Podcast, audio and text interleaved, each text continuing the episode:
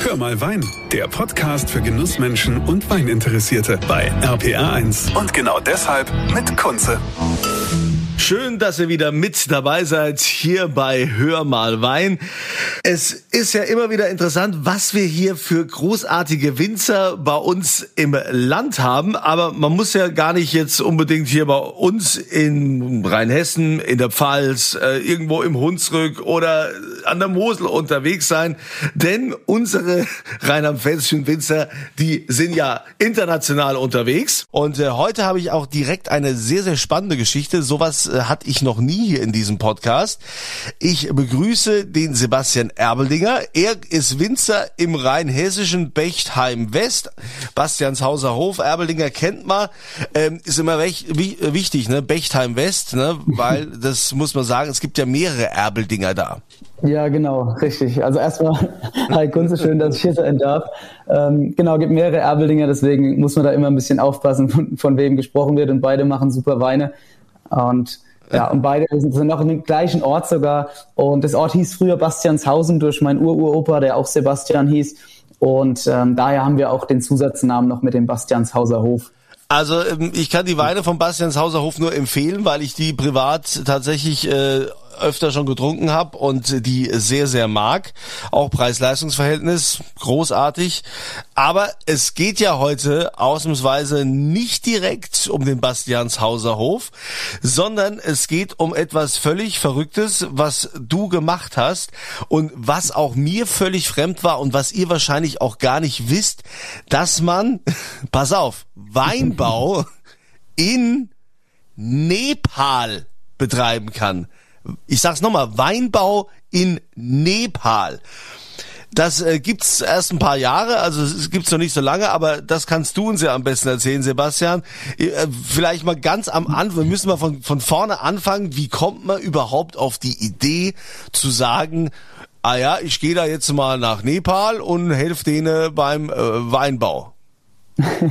ja, also grundsätzlich ist, ist mal zu sagen, dass ich das logischerweise nicht angefangen habe oder nicht äh, ja den Weinbau dort nicht angefangen habe, sondern jetzt für zwei Monate über den Sommer dort war zur Hilfe, um den ähm, ja den Weinbau näher zu bringen, um dort die Qualitäten zu verbessern, einfach zu schauen, was man verbessern kann. Und wenn man ja an Nepal denkt, kommt einem ja nicht direkt Weinbau in den Sinn, sondern eher, man denkt an das Dach der Welt, man hat ähm, Mönche im Kopf, man hat äh, hohe Berge, die, ähm, den Himalaya im Kopf, den Mount Everest und denkt nicht direkt an Weinbau. Ja. Das ist da ganz, ganz spannend. Wir haben das seit zehn Jahren äh, oder vor zehn Jahren ungefähr angefangen, haben ein paar Rebstöcke angepflanzt, also das sind Nepalesen äh, bei der Pataleban äh, Vineyard Winery und Dort haben die dann ein bisschen angefangen, wollten sozusagen auch eigenen Wein in den äh, Homegrown in den Hills of Nepal, wie sie es gern selbst sagen, machen. Der hat den Weinbau aus Japan so mitgebracht. Also der war ein, also der Chef von dem Weingut, der Kumar Er war Touristenführer in Japan. Und weil Nepalesen und Japaner, die haben viel Verbindungen, auch bereisen äh, oder die, die reisen sehr, sehr gerne in die anderen Länder. Und da war in Japan und hatte kennengelernt die, die Weinkultur, die dort, dort auch in den asiatischen Ländern gerade immer stärker und schneller wächst. Und er fand es so cool, wie das dort in Verbindung mit Tourismus gemacht wurde und hat dann gesagt, okay, wenn er jetzt zurück nach Nepal kommt, macht er das auch und hat dann ein paar Reben mitgebracht, hat angefangen mit ein paar japanischen Reben. Jetzt mittlerweile haben sie auch ganz, ganz viele europäische Reben, also diese aus dem deutschsprachigen Raum, äh, Deutschland, Österreich und der Schweiz nach Nepal importiert und haben mittlerweile auch schon eine Rebfläche von ungefähr 13 Hektar, die sie dort bewirtschaften. Und alles sehr, sehr spannend, was da gerade passiert. Ja. ja, aber wie, wie bist du da dran gekommen? Also ich äh, sag mal, ich meine, Rheinhesse, äh, Bechtheim West ist jetzt nicht der Nabel der Welt. äh, wie, wie kommt man da jetzt nach Nepal? Ja, dass es nicht der Nabel der Welt ist, da hast du recht. Also wir liegen hier ja in Bechtheim West, ähm, aka Bastianshausen, ähm, mitten in den Weinbergen zwischen Westhofen und Bechtheim im südlichen Rheinhessen gelegen. Und ich habe aber, oder bin jetzt 24 Jahre alt, habe ähm, vorher äh, eine Winzerausbildung, handwerkliche gemacht, bin nach der Winzerausbildung ähm, auch ins Studium rein, nach Geisenheim und habe dort äh, Weinbau studiert und habe auch schon ein paar Auslandserfahrungen gehabt mit Südafrika, Neuseeland und dann kam aber am Ende vom Studium ähm, nochmal ein Kontakt mit, äh, mit dem Herrn Schäfer von Geisenheim. Das ist dort, ähm, das ist ähm, ja, der ist in Geisenheim und unterrichtet Weltweinbau. Also das Fach heißt wirklich Weltweinbau, wo einfach den Studenten Geil. beigebracht wird, dass es ja doch andere Dinge auch noch gibt, außer den europäischen. Also ich sage jetzt speziell wirklich europäischen Weinbau, weil der, der sich ja sehr oft äh, recht ähnelt. Ähm, außer den europäischen Weinbau, dass es sehr, sehr viel auf der Welt gibt und auch sehr viel interessante Sachen. Und da ist jetzt eben wirklich speziell der Tropenweinbau zu nennen. Also auch Nepal ist ja subtropisch. Ähm, wir haben da die Monsunwinde, da kommen wir, denke ich, auch gleich nochmal drauf zu sprechen. Und der Herr Schäfer hat neben seinem Job bei der Hochschule Geisenheim auch noch eine Tropen-Weinbauberatungsfirma, äh, so will ich es jetzt mal nennen, und berät äh, in Thailand oder in, in ganz, ganz vielen ähm, tropischen Ländern, ähm, berät er Menschen, die jetzt dort auch Wein anbauen möchten. Und er hatte dann ähm, Leute gesucht, die für das Projekt geeignet sind, die da Lust drauf haben und äh, für mich als sehr, sehr wissbegieriger junger Mensch, der, der gerne auch mal über den Tellerrand guckt, war das natürlich die Möglichkeit, mal was ganz, ganz anderes kennenzulernen, gleichzeitig sozusagen Nepal ähm, für sich zu entdecken, wo man ja sonst auch nicht ganz so oft hinkommt und dann ähm, auch noch gleichzeitig sozusagen den Weinbau dort kennenzulernen und denen auch noch zu helfen, den Weinbau noch zu verbessern und weiterzuentwickeln. Okay. ich finde das total verrückt. Dann äh, musst du jetzt aber auch mal sagen, okay, wie war denn da überhaupt die Anreise? Wie viele Stunden warst du da unterwegs? Das war doch allein schon Abenteuer. Also der Flug ging ja logischerweise, das ist, war alles ganz, wie, wie man es kennt, 14 Stunden, glaube ich, war, war der, die Anreise mit dem Flugzeug. Kathmandu jetzt, ist ja die Hauptstadt, da ist auch der einzigste internationale Airport, ist recht abenteuerlich, also das ist auch ja, oder mir wurde auch gesagt, dass es einer der nicht so weit entwickelten äh, Flughäfen oder von, von der ganzen Region ist, von ganzen Südli oder von ganz Südasien. Und dann von dort wurde ich abgeholt direkt von dem Weingutsbesitzer und wir sind nach äh, zum Weingut gefahren und das ging alles über sehr, sehr holprige äh, Feldwege und Straßen mit dem Jeep, wie wir es ja, also bei uns wäre der schlechteste Feldweg sozusagen, ist dort die Straße. Das war ganz, ganz abenteuerlich. Der Verkehr, logisch, für, für, für einen Deutschen sogar, oder noch, noch schlimmer und noch krasserer Unterschied. Das war ein ganz anderes, ganz anderes Bild. Ähm, dann auch über einen Fluss mussten wir, oder durch einen Fluss mussten wir durchfahren und dann sind wir auf etwa 1000 Meter gefahren, wo dann auch das Weingut liegt, wo die auf die Hügel gebaut haben und dann wurde ich sozusagen dort mit dem Team bekannt gemacht. Mir wurde alles gezeigt. Mir wurde meine, meine beschauliche Wohnung gezeigt, die aber sehr, sehr, also ich hatte, ich hatte mit Schlimmerem gerechnet. Das war wirklich sehr, äh, sehr gut gemacht. Und die Leute waren alle sehr, sehr herzlich. Also dort, als ich begrüßt wurde am Flughafen, äh, landesüblich, wurde mir ein, ein Stofftuch umgehängt und das Namaste mit der Verbeugung ist wirklich eine sehr, sehr schöne Geste, die gerade zu Corona-Zeiten ja eigentlich doch sehr aktuell ist und war, ähm, weil es ja doch kontaktlos und mit einem großen respektvollen, ähm, ja, respektvollen Umgang äh, gezeigt ist. Und das hat mir doch große Freude gemacht, das wirklich da zu sehen. Und die Menschen waren wirklich super, super herzlich, obwohl sie nicht äh, jetzt nicht im größten Luxus leben. Verständlicherweise, ja. Welche, welche Rebsorten werden da angebaut? Also ähm, klar, du hast gesagt, es äh, gab welche aus Japan, mittlerweile auch europäische. Also sag uns mal die geläufigen, die europäischen. Also was so, ja, am Anfang ja, die japanischen, dann kamen die klassischen europäischen Sorten, was man kennt, äh, Chardonnay, Riesling, äh, auch Cabernet Sauvignon. Also die typischen internationalen Klassiker wurden gesetzt, aber man hat dann schnell gemerkt, dass durch das Klima in Nepal, was ja in der Trockenzeit, ja, also in der Trockenzeit regnet es ja gar nicht und dann fängt im Juni, Juli fängt dann der oder fangen die Monsunwinde an und tragen die, äh, die, die Monsunregen ins Land, wo es dann wirklich jeden Tag äh, 30 Grad ist, jeden Tag schüttet und da haben wir halt ein extrem feuchtes Klima schon Mitte Juni und Juli, wo das ja oder wo nicht so perfekt für, für Traubenanbau ist. Und daher haben die relativ schnell auch neue Sorten für sich entdeckt, also sogenannte Peewees, also pilzwiderstandsfähige Sorten. Die Langversion von Peewee ist nicht ganz so schön.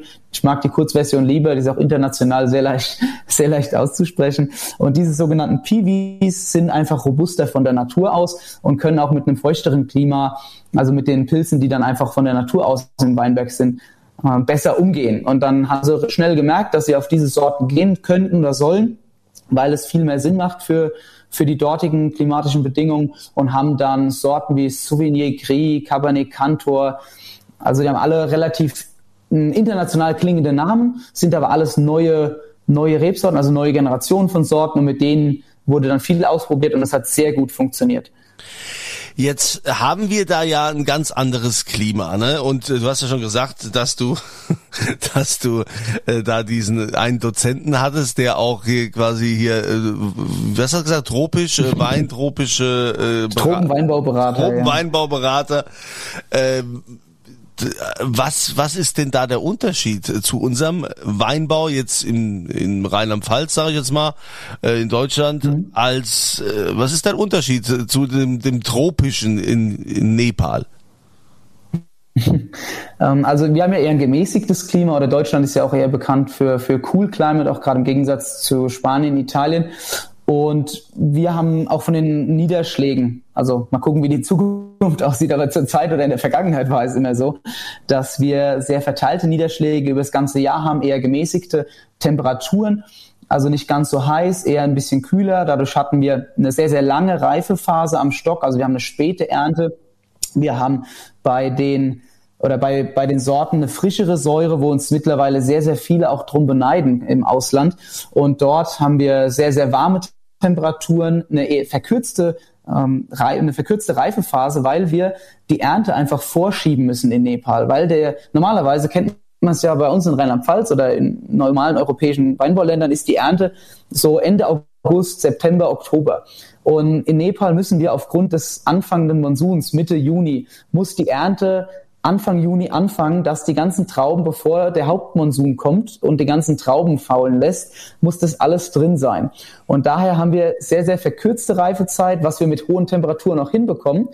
Aber trotzdem müssen sie noch probieren, in wirklich ganz warme Regionen zu gehen und also mit verrückten Ideen auch, äh, zum Beispiel Rockmulching heißt es, die legen dann ganz viel Steine unter die Rebstöcke, um die Sonnenenergie zu speichern, um sie dann wieder nachts noch mehr abzugeben, um noch wärmer zu werden, dass es noch früher reif wird ähm, dass sie einfach die Reife erreichen, die wir erreichen durch, ein langes, durch ein langes ähm, Reifefenster, was die einfach nicht haben, weil sie durch den Monsun früh ernten müssen. Was aber ganz, ganz spannend ist, also da gibt es ganz viele Ideen und Möglichkeiten, wie man es rangehen, wie man rangehen kann und die machen sehr viel mit Trial and Error. Also einfach ausprobieren, wenn es nicht funktioniert, machen sie einfach was anderes.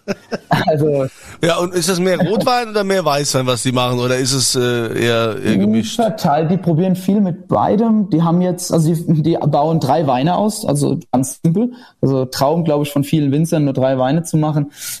ähm, die haben einen weißen, einen roten und einen Roséwein. Also da wird nicht viel unterschieden. Und von den Rebsorten her haben sie ungefähr gleich viel Rot und Weiß. Und da ganz, also 20 Sorten, wo halt viel, viel ausprobiert wird, aber es wird auch nicht sortenrein ausgebaut, wie man es bei uns kennt, dass dann pur Chardonnay oder pur Riesling ist, sondern auch, die werden, auch schon die Trauben oft werden zusammengegeben, auch bedingt durch zu wenig Tankraum, den sie noch haben. Also da ist viel Spielraum für in Zukunft, das alles noch zu verbessern. Aber für das, ähm, was sie eigentlich zur Verfügung haben von ihrem Equipment. Die haben viel aus Indien, aber auch einiges aus Europa importiert. Machen sie wirklich sehr, sehr gute Arbeit. Und da merkt man, dass bei Weinbau das Bauchgefühl, ein gutes Handwerk, gute Trauben oft viel wichtiger ist wie die beste und neueste Technik. ja, also ich meine, du bist ja noch ein recht junger Winzer mit mit 24. Ähm, äh, ich meine, das ist ja Wahnsinn, äh, was du da für Eindrücke mitgenommen haben musst.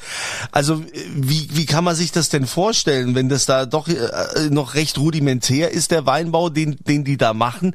Ähm, äh, die haben wahrscheinlich gar nicht so so das Equipment. Hatten die damals sich einfach irgendwo ein Stück Land rausgesucht, wo sie gedacht haben, ah ja, gut, hier hier setzen wir mal ein paar äh, was weiß ich, Klone oder keine Ahnung, wo die das her hatten.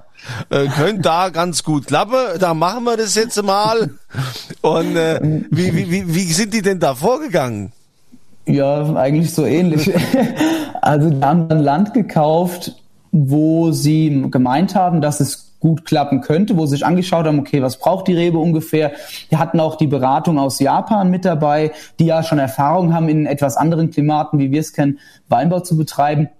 Und da haben die sich Ländereien ausgesucht, die sie dann gekauft haben und dort dann die ersten Reben hingesetzt und ein paar Jahre gewartet und dann die Trauben, da hatten sie so eine kleine ähm, Hydropresse heißt es, wo so 100 Liter reingehen, da haben sie dann alles mit abgedrückt, so ein paar ganz einfache Edelstahltanks mal gekauft und so dann Stück für Stück immer gewachsen und ausprobiert, was was wirklich funktioniert oder was funktionieren könnte und dann einfach Stück für Stück über die Jahre sich verbessert und neues Equipment geholt. Wie jetzt dieses Jahr kam ganz neue eine Presse aus Italien ähm, und die habe ich dann auch denen eingewiesen und habe denen gezeigt, wie die Presse funktioniert, wie man die bedient, wie die zu reinigen ist.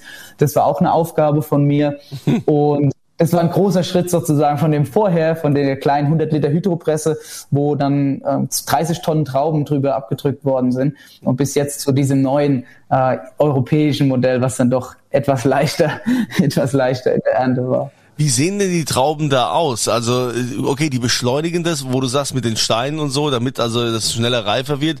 Äh, alles trotzdem noch natürlich, ne? also nicht irgendwie künstlich, sondern es ist ja schon mhm. Natur. Ähm, wie sehen die Trauben aus? So wie wir sie kennen, sind die so schön mhm. voll oder sind die, sind die kleiner oder wie können wir uns das vorstellen? Mhm. Also eigentlich genau gleich. Mhm. Also wenn wir grundsätzlich, oder das ist ja auf der ganzen Welt, Wein wird ja gleich gemacht. Wir haben die Traube, die wird vergoren, haben wir den Wein. Und auch im Anbau, wir haben klar ein paar Unterschiede.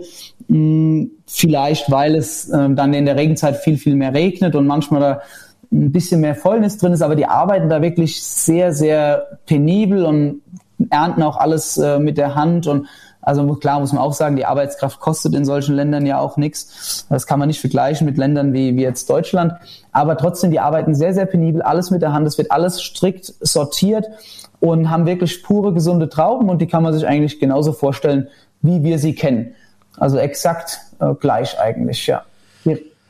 Also ähm, Gibt es da irgendwas jetzt in Nepal, wenn du dich jetzt äh, da, da zurückerinnerst, wo, wo die dann sagen, ah hier, das, das haben wir dem Sebastian zu verdanken hier. Das war der Trick da vom Sebastian. Ne? Seitdem machen wir das jetzt nur noch so. Also das hat uns der Sebastian hier, sein Vermächtnis, das hat der uns hinterlassen.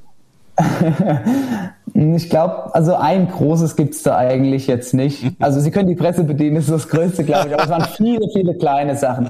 Das muss man sagen. Es, ähm, und das, also ich habe auch gedacht, dass sie mehr falsch machen, muss ich auch ehrlich gestehen, als ich hingegangen bin. Aber die haben für das, wie schwierig und wie ja, wie du es gesagt hast, rudimentär sie ausgerüstet sind, wirklich sehr gute Entscheidungen getroffen, um tolle Weine zu machen. Dann da ging es halt um, um viele, viele Kleinigkeiten, auch die Weinberge angucken, wie man halt, wie wir den, den, den Schnitt oder den, den Anbau draußen da noch verbessern können oder auch mit der Bewirtschaftung generell. Dann habe ich mit den Leuten, also mit den Nepalesen im Keller, die ja, die, es gibt ja nicht wie bei uns, dass, ah ja, ich gehe mal drei Jahre äh, auf die Weinbauschule und lerne mal bei dem, dem und dem und dann gehe ich noch nach Geisenheim drei Jahre und studiere und danach weiß ich alles, sondern es ist ja wirklich, die Leute werden ins kalte Wasser geschmissen, auch die dort arbeiten, haben kaum Verbindung zu Wein. Äh, wenn ich jetzt mit Nepalesen über Wein spreche, die, die meinen Reisschnaps mit ein bisschen vergorenen Früchten, was da rumliegt, mhm. und Wasser. Das ist, das ist für die Leute Wein.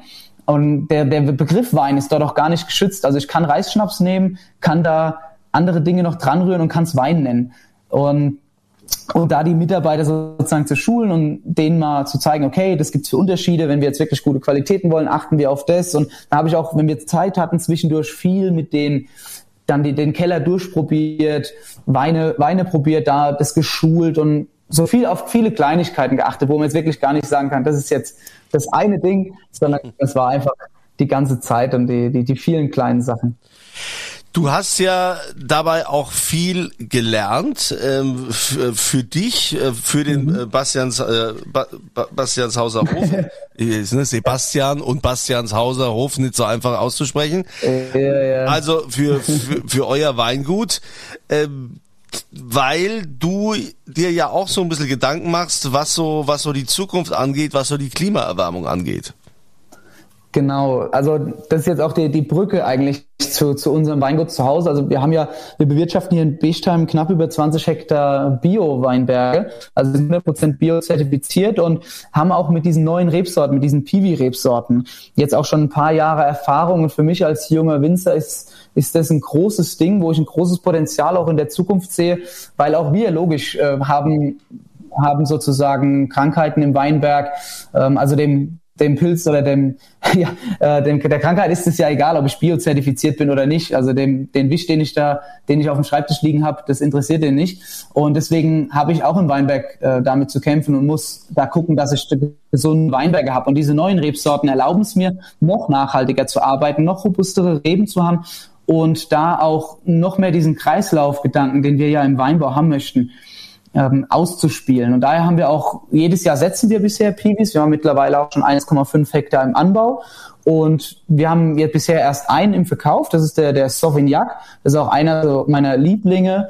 Muss ich sagen, haben wir eine coole Lage gesetzt, ist eine ganz neue Generation, super widerstandsfähig im Weinberg, hat tolle Trauben, super Geschmack, hält auch die Säure, also haben wirklich eine sehr, sehr frische Aromate, geht in die Sauvignon Blanc Charakteristik.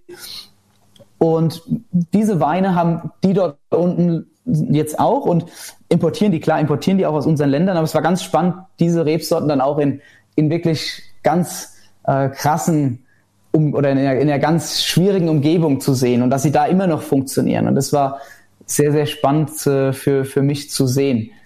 Ja, dass sie nicht nur hier funktionieren. Sauvignac, äh, was, was ist das? Ist das, hat das irgendwas mit Sauvignon Blanc zu tun? Irgendeine Kreuzung?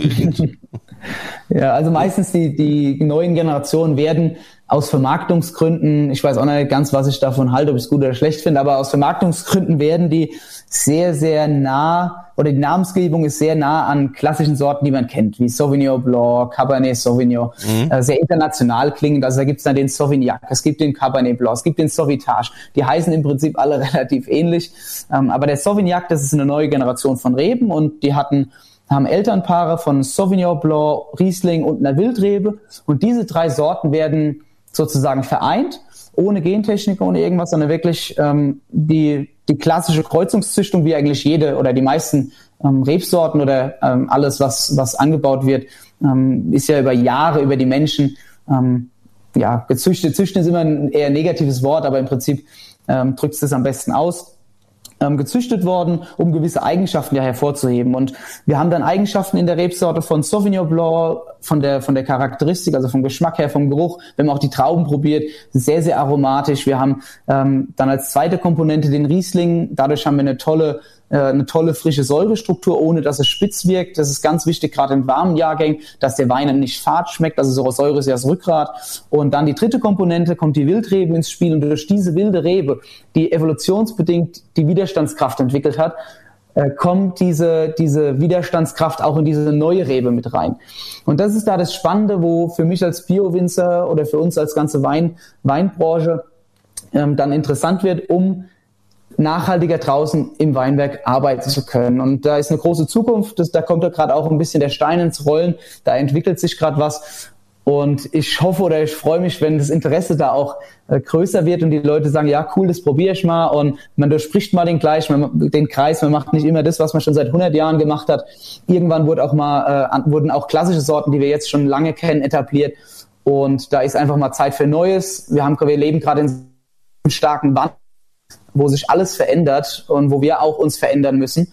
Und das ist für uns ein großer Schritt. Ähm, nach dem Bioschritt ist das die nächste Konsequenz, auch diese neuen Sorten stark auszuprobieren. Ja, ich glaube schon, dass das eine Riesenherausforderung ist. Vor allen Dingen, ähm, du weißt ja, was, was der Bauer nicht kennt, ne? Und äh, gut, da sagen, die anderen, sagen die anderen, versucht, schmeckt nix, ne?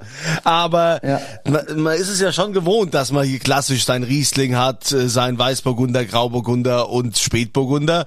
Ja, und dann, dann hört es eigentlich schon auf. Ja, dann gibt es, also das sind so die traditionellen, dann gibt's ja, gut, Silvaner haben wir noch, Müller-Thurgau vielleicht noch, und dann gibt's äh, noch die ganz mutigen, die noch ein Sauvignon Blanc vielleicht gleich nehmen. Aber jetzt hier mit den, mit den Piwis, da ist man dann schon, äh, ne, da müsst ihr also noch viel Überzeugungsarbeit leisten. Ja, also das ist so ein bisschen gerade auch die Problematik, die, die Vermarktung davon. Ähm, aber ich habe mir es auch persönlich auf die Fahne geschrieben, das mehr zu promoten und auch, also oder viel oder oft werden, ah, es wird man Piwi in irgendeine schlechte Lage gesetzt, ah, wir probieren mal aus, wie das ist. Und dann wird er auch oft noch so ein bisschen stiefmütterlich behandelt. Und da haben wir, haben wir einen kompletten Switch genommen, haben den, gehen mit einem ganz anderen Ansatz ran. Wir haben den in eine sehr gute Lage, in den Hasensprung gesetzt ähm, und machen da wirklich seriös guten Wein draus, der auch in, zur Hälfte im Holzfass liegt. Wir haben bei uns zum Glück, wir vermarkten den gerade relativ gut. Der geht jetzt auch ein großer Schwung nach Finnland, ähm, weil wir da eine Ausschreibung gewonnen haben, wo man halt merkt, okay, da gerade Skandinavien ist ja auch oft Vorreiter für Sachen. Mhm. Und da merkt man, okay, da ist Interesse da. Ähm, die wollen da auch oder die wollen diese neuen Sachen mal schauen, wie es, wie es funktioniert, wie es schmeckt und die Weine können sehr, sehr gut gemacht sein. Wenn da ein Winzer mit gescheitem Handwerk dran geht, dann, dann sind es sehr, sehr gute Weine. Und das Ziel ist jetzt auch nicht, meinen Top-Riesling oder meinen Riesling zu ersetzen oder meinen Spätburgunder zu ersetzen, weil ich kann, ein Pinot geht nicht, es geht nichts über ein Pinot, es geht auch nichts über ein Riesling. Aber ich kann einen gewissen neuen Weinstil oder auch andere Weinstile ähm, ähnlich machen mit einfach neuen Sorten, wo ja auch für den, für den Weintrinker spannend ist, um mal auch was anderes zu trinken. Und deswegen ermutige ich auch die Leute, mal einfach was zu probieren, wenn mal im Restaurant sowas auf der Karte steht, gern einfach mal bestellen und probieren mal absehen von der klassischen Weine und äh, mal offen sein, offen sein für Neues und den Wandel mitgehen. Also, lieber Sebastian, ich äh, danke dir für diese super spannende Geschichte. Äh, zu, äh, zu, guter Schluss, bevor es hier Geschenke gibt, weil es ist ja hier Tradition, dass es immer hier was äh, Tolles gibt. Wie ist das jetzt mit Nepal? Seid ihr da jetzt in Kontakt geblieben? Gibt's dann da irgendwie eine Partnerschaft mit Bastianshauser Hof oder was, was, was bleibt von Nepal? Also eine, eine Partnerschaft mit dem Weingut äh, jetzt direkt nicht, aber auf jeden Fall mit den, mit den Menschen, weil ich hatte es vorhin auch gesagt, sehr, sehr herzliche Menschen, sehr, sehr zuvorkommend, offen, sehr fröhlich. Und das war auch ein großer Punkt, um das noch zu ergänzen, ähm, was ich da auch mitgenommen habe. Äh, für mich persönlich, dass man, dass wir hier in, in Europa oder gerade in Deutschland ja ähm, Anführungszeichen sehr, sehr reich sind. Wir leben in einem starken Luxus, können uns eigentlich alles leisten. Ähm, und trotzdem sind wir ganz oft unzufrieden. Und die Menschen dort leben mit sehr, sehr wenig in sehr einfachen Verhältnissen und sind einfach zufrieden, glücklich, die strahlen einen morgens an, die sind nur am Lachen. Also ich glaube, jeder, der mal in Nepal gewesen ist, hat es auch mitbekommen, dass es ein sehr äh, ein sehr zufriedenes Volk ist. Und das war, wo ich auch für mich zu Hause dann äh, stark mitgenommen habe. Wir sind jetzt auch in Kontakt noch. Also ich schreibe immer mal mit den Kellermitarbeitern. Jetzt, ich muss sie mal wieder anrufen. Mhm. Ich hatte jetzt für unsere Ernte, die wir ja jetzt gerade vor ein paar Tagen angefangen haben, ähm, nicht die Zeit gefunden, aber die wollen die ganze Zeit Bilder auch von den Weinbergen sehen. Und da sind wir doch weiterhin in Kontakt. Und, und auch ganz spannend, dass ja. der Sohn von dem Herrn Kaki, der der Chef von dem Weingut ist, der arbeitet auch in Deutschland und macht die Winzerausbildung gerade. Der ist gerade bei Weingut Philipp Kuhn, den hattest du ja auch schon interviewt und ich habe ja. dort auch die Lehre gemacht. Ah ja gut, das ist also keine schlechte Adresse in Laubersheim, die Lehre zu machen. Ja. ja. Wo, wobei, ähm, da soll es auch schon Probleme gegeben haben, wo er mit jemandem vor Gericht war. Aber darüber ich, darf man so offiziell ja nicht sprechen. Ne? Ich glaube, es war eine Winzerin, da gab es irgendwie, oh. da gab es irgendwie mal Ärger. Aber sonst, ich meine, die Weine sind natürlich sensationell äh, gut. Ist eine super. Mein Lieblingswinzer aus ja, Deutschland, Philipp Kuhn. Ja. Super tolle, super tolle Adresse. Und wenn wir jetzt mal zu nach Nepal gehen, wie ist das so? Ist das ähm, vergleichbar mit Rheinhessen oder ist das eher Steillage? Also, wenn man ja Nepal hat man das Dach der Welt, man hat 7000, 8000er im Kopf, den Himalaya, ja. Riesenberge. Also der Großteil vom Land ist ja auch bergig und hügelig und es gibt nur einen kleinen Teil, der in einem flachen Gebiet liegt, wo es eher im Süden und wo es auch, ähm, wo es sehr, sehr warm ist. Die Weinberge, oder es war ja so eine Stunde westlich von Kathmandu, also von der Hauptstadt ist es entfernt. Und da ist es sehr hügelig. Also wir hatten in der Mitte das Tal und links und rechts gehen die Berge hoch. Das ist eine sehr, sehr schöne Landschaft. Und die Weinberge waren im terrassiert in einem in sehr sehr steilen Anlagen. Also da war nichts mit äh, mit flach, sondern oder hügelig, sondern wirklich alles steil und eine sehr tolle Landschaft. Lieber Sebastian, vielen Dank für diese spannende Geschichte. Ich wünsche dir viel Erfolg bei deinem Projekt oder sagen wir mal bei deiner Mission zu sagen, hier, ich möchte auf jeden Fall dafür sorgen, äh, ich möchte in die Zukunft gehen, den Wandel unterstützen und wir wollen einfach jetzt mehr hier mehr Piwis anbauen und äh, neue Rebsorten und letztendlich auch da neue Geschmacksnoten und Akzente setzen, die die Leute mit Sicherheit begeistern werden. Wenn ich so dein Engagement höre, dann kommt da sicher noch einiges auf uns zu. Ja, wir haben auch einiges geplant. Ja. aber, aber, vielen Dank, dass ich hier sein durfte. Nee, war cool. Ja, hat mich auch sehr gefreut. Und äh, dann wünsche ich dir noch weiterhin eine schöne Ernte, ja, dass und dass im Keller dann auch alles hier läuft. Und äh, euch wünsche ich wie immer ein schönes Wochenende, eine schöne Woche und immer volle Gläser. Das war Hör mal Wein, der Podcast für Genussmenschen und Weininteressierte mit Kunze auf rpa1.de und überall, wo es Podcasts gibt.